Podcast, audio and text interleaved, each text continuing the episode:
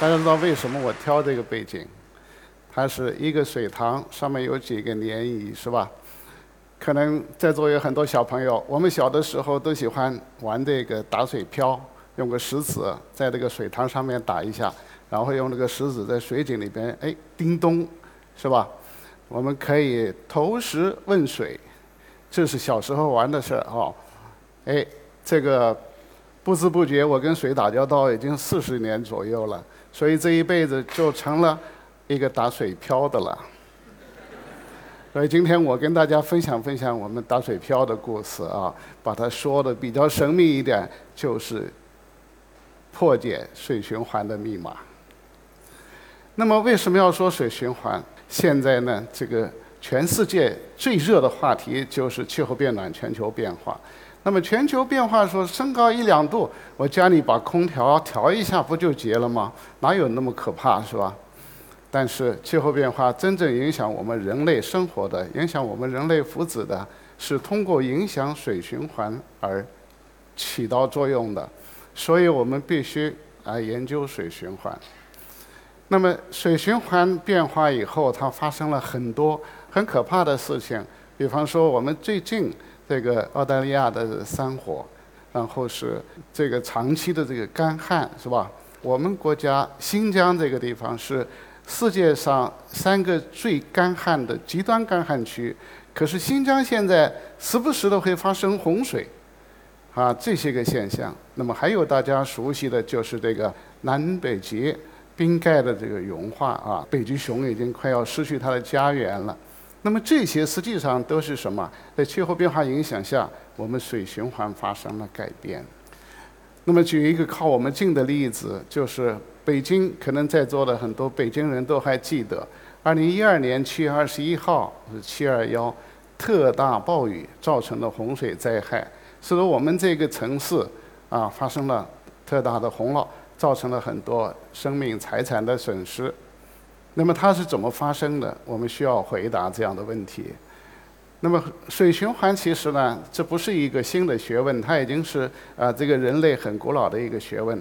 那么水的循环的话，从大的格局上讲，就是从这个海洋上，在海海面的话呢，由太阳的辐射导致蒸发，这个蒸发的水汽到了这个大气中，参与大气的这个水循环。那么这个水循环向内陆不断的这个循环啊，不断把水汽运移到这个大陆。那么然后再以降雨的形式，在不同的地方降下来，在地面上形成径流，形成湖泊、河流，是吧？那么然后再呃渗入到地下含水层，经过这些循环之后呢，千流归大海，再回到大海。这是我们看到的地面啊，地球表面的这个水循环过程，看起来很简单，是吧？那么它们这里头实际上呢，还是有很复杂的这个规律的。那我们没有看到的就是那个火山，看那个雪山画的像是一个火山哈。那个火山喷发的时候会从地球深部带出地球内部的水，这就是水循环的大的格局。那么在这个呃分子层面上看的话呢，水呢就是两个氢加上一个氧。但是如果我们再下一个层次到这个原子层面上来看的话呢，实际上呢这个氢。和氧，它的原子呢是差别很大的。那么，如果把不同的这个氢原子和水原子来组合的话，比方说氢有氢一、氢二、氢三，氧有氧十六、氧十七、氧十八，我们来排列组合，实际上在这个原子层面上，我们可以组合成十几个水，十几个不同的水啊。那么在这个层面上的话呢，我们要举一个夸张一点的例子，那么就是，呃，如果说是重同位素比较多的这个水。和轻同位素相比的话，它这个质量差别是很大的。一头是大象，那头是老鼠啊。那么利用这个差别的话呢，我们可以来追踪水循环，理解它的机理，掌握它的变化，预测它的未来。那么这张图呢，就变成了原子的水循环啊。它的格局跟前面看到的是类似的，但是大家注意到，我们在那个云上都标上了它的原子。它的同位素，那么这个过程的特点是什么呢？就是呃，这个质量比较大的这个同位素呢，在降雨一路上降雨的过程中都会损失掉，它都先掉到地面上。那么留在云团里边呢，都是一些质量比较小的那些个同位素。这样来的话呢，就越来越小。随着它爬坡上山，最后到达喜马拉雅山，能够登到山顶的，都是小个子、质量比较小的那些原子。那么这样的话呢，就好像有这样一个规律啊，不同地方它下的雨呢，可能这个同位素是不一样的。我们利用这个呢，可以来哎追踪这个水循环啊。这里边还有一部分就是那个放射性的这个同位素，水当中啊有一个氚是吧？就是氢原子啊，有氢一、氢二、氢三。哎，大家知道，哎，英文翻译成中文的时候翻译的。比较漂亮的例子，能举出一两个来吗？可口可乐肯定是一个，是吧？还有一个比较好的，就是这个撇刀氚，啊，这是气放一撇、两撇、三撇，撇刀氚就是氢一、氢二、氢三。这个氢三呢，它是放射性同位素，放射性同位素啊，像个时钟一样。它可以帮助我们，哎，跟踪地下水，哎，掌握它这个年龄。什么叫年龄呢？就是地下水从大气到了地下那个时候开始，到我们采样拿到它的时候经过的时间啊。那么有年龄了，又有这个呃循环过程了，我们就对水循环呢就解开了它的这个循环的机理。这个就是我们要解的密码。好，这个解密码有什么用呢？比方说。我给你两个烧杯，一个烧杯里面装的是来自西藏那个拉萨的这个呃降水啊自来水，那么另外一个是来自陕西西安市的自来水，那么你闻闻不出来，你喝你尝你也尝不出来，是吧？那么就好比是左边是呃五幺零零那个水，那右边是这个农夫山泉这样的水。哎，你是尝不出来的。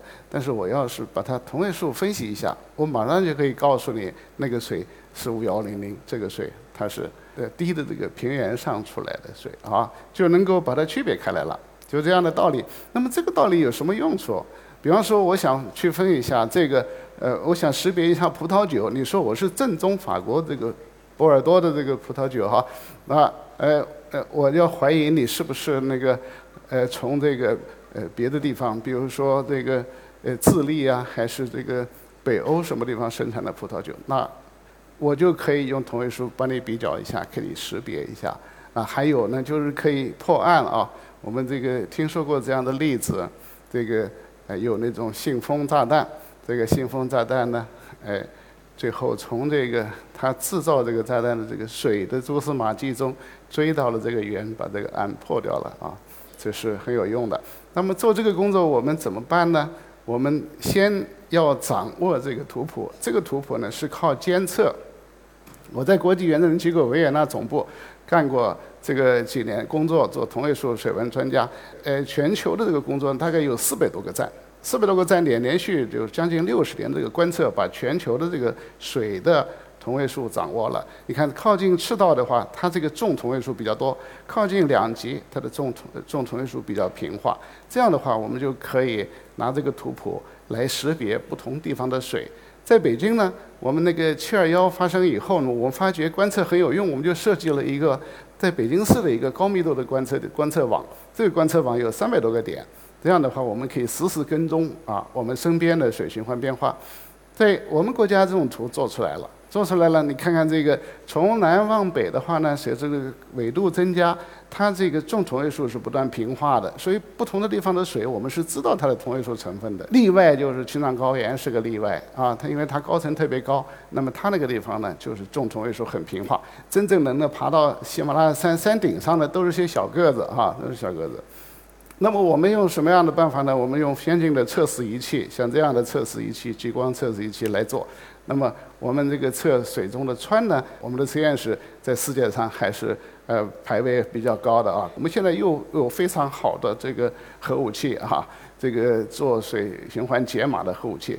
这是中科大的卢增天教授团队他们研发的新型的，能够测水当中溶解的惰性气体氪、氩啊，这个呃惰性气体能够给地下水定联。这个年龄可以从几年一直到一百多万年啊，这是我们的新的手段。我有一个朋友，美国朋友，他是美国科学院的院士啊，现在已经去世了。他有一次国际大会上做主旨报告，他就讲：我一生的追求就是想知道地球上到底有几种水啊。实际上现在看来，那么地球上啊，让我讲就三种水，这三种。啊，能够叫清水啊，叫父亲级的这个水，那它就三种，一种是大气的，整个天上的水，我们讲的从降雨降雪到地表的河流湖泊，到地下水含水层，这都叫这个大气成因水。然后呢，就是巨大的这个海洋，是吧？海洋占地球表面三分四分之三的这个面积。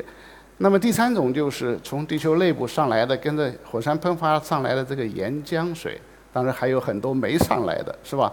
我然后自然界遇到的水就是这三种水以不同的比例的混合，加上它们的演化。然后下面呢，我跟大家分享几个例子，我们是怎么解码不同的水循环的。我们先举个例子，就是大气水，还就是北京这个七二幺。北京这个七二幺很特别，它一昼夜不到二十四小时时间，降雨量达到了四百六十毫米。而我们北京常年的这个年平均降雨量是多少呢？只有六百毫米。它一昼夜。降了超过百分之五十的水量，啊，这样的水的话呢，是什么原因呢？那我们正好就在北京石花洞那个地方啊，房山那个石花洞的地方呢，抓住了它。每隔十五分钟一次采样呢，把它同位素演化过程记录下来了。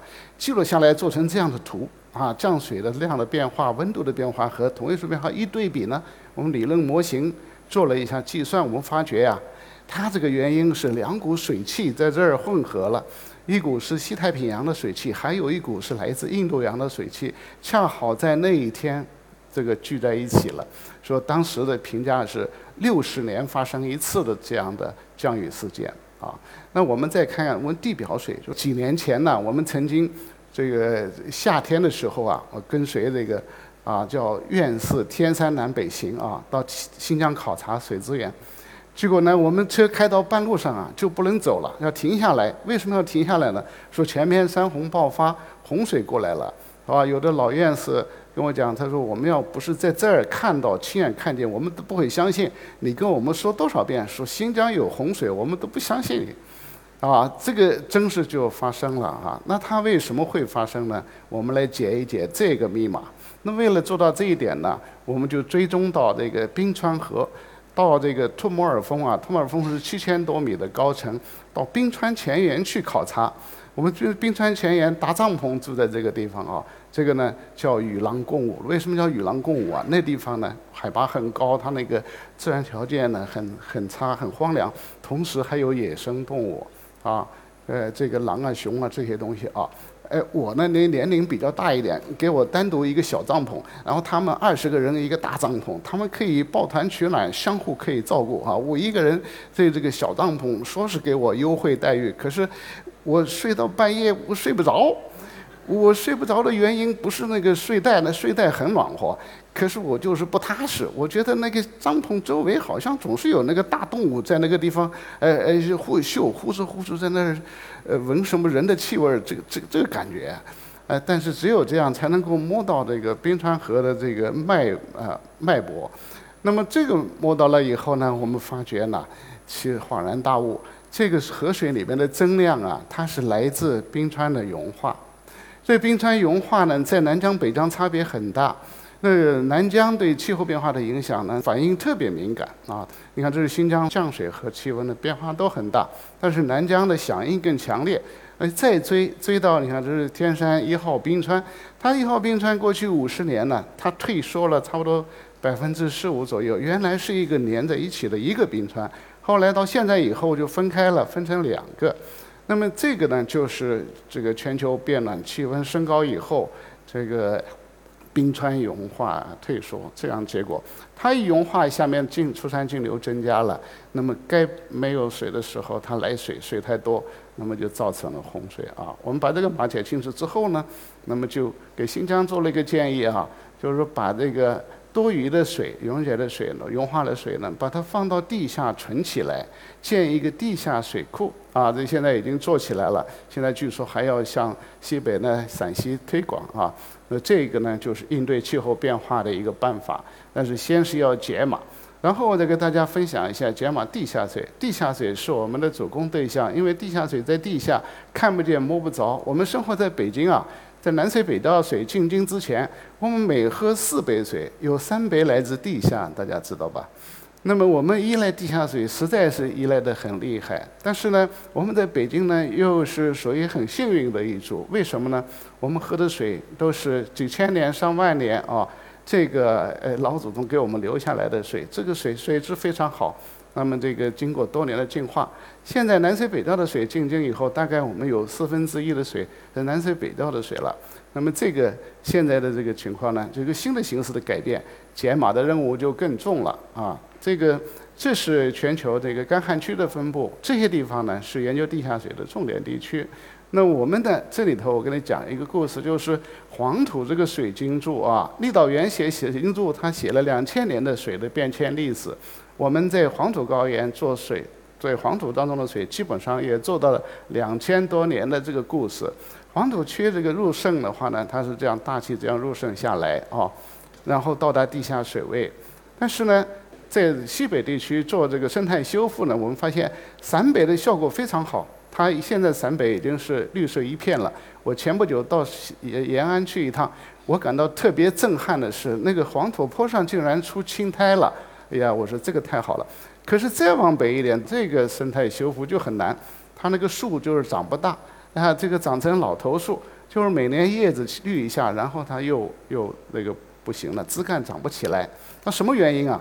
就根本是在这个土体当中的这个含水量的问题啊。种不同的植被，如果说是你这个退耕还草还林，那么还林的话，在一些地方不适用的地方，它地下水位会迅速下降的啊。要把这个弄清楚，就可以适应。那么我们把黄土里边的地下水年龄做出来，我们发现呢，这个地下水的年龄是秦始皇时代的哈，这个，所以这个黄土水晶柱差不多也是写了两千年的书啊，这个对我们生态修复的这个关关系非常密切啊。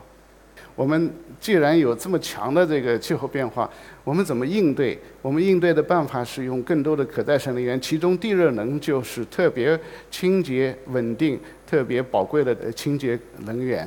那么清洁能源，我们在全国去解码去找这些这个地热水，找这些地热水啊，这些地方是我们找到的一些比较富集的地方。那么，诶，最近的话比较有意思的现象是在这个青藏高原，青藏高原这个喜马拉雅呢，它这个构造就是印度板块、欧亚板块碰撞的时候，东西有两个拐弯的地方，哈，那两个拐弯的地方我们叫构造节。这构造节过去认为是没有高温地热的，可是现在我们发现都有高温地热。那西边那个呃这些有西藏的各个地方的啊，还有川西各个地方的这个高温地热啊，这个是热火朝天的。哎，这新疆最西边的这个地方呢叫塔什库尔干，塔什库尔干原来只有六十度的温泉啊，可是我们去呃调查了解码了以后，我们发觉深部有高温的，结果他们那个新疆自治区就。连续勘探，结果就在这个地方呢，达到了现在是啊，我们推算的热水温度可以有两百五十度，他们现在已经达到了一百四十度，井口一百四十度，非常宝贵的热水，这个，呃，当地将来用于供暖利用会非常好的啊。然后我们到这个关中，陕西关中盆地。陕西关中盆地的话呢，这个地方不光地热资源很丰富，它这个氦气资源也很丰富。那它的原因是什么呢？我们来做这个解码，我们发觉啊，这个地方呢，地下水的年龄可以老到呃一百三十万年，这是我们国家地下水里面测最老的年龄啊。我们用最新的方法，跟科大的卢正天老师的团队合作测出来这样的年龄，我们解就能够解释这个。为什么地热资源丰富，同时氦气又很丰富啊？这个解码的工作呢，是面对全世界的。那么这个我们还有一个这个呃努力呢，就是想认识这个岩浆水在什么地方，哪些地方有岩浆水？那么高温地热系统到底是不是都是岩浆水造成的？这样我们就走呃世界四大地热带来去解码。好，我们先走环太平洋带，这个叫火环之旅啊。环太平洋这个火山到处都是啊，在这个地方我们找到了岩浆水。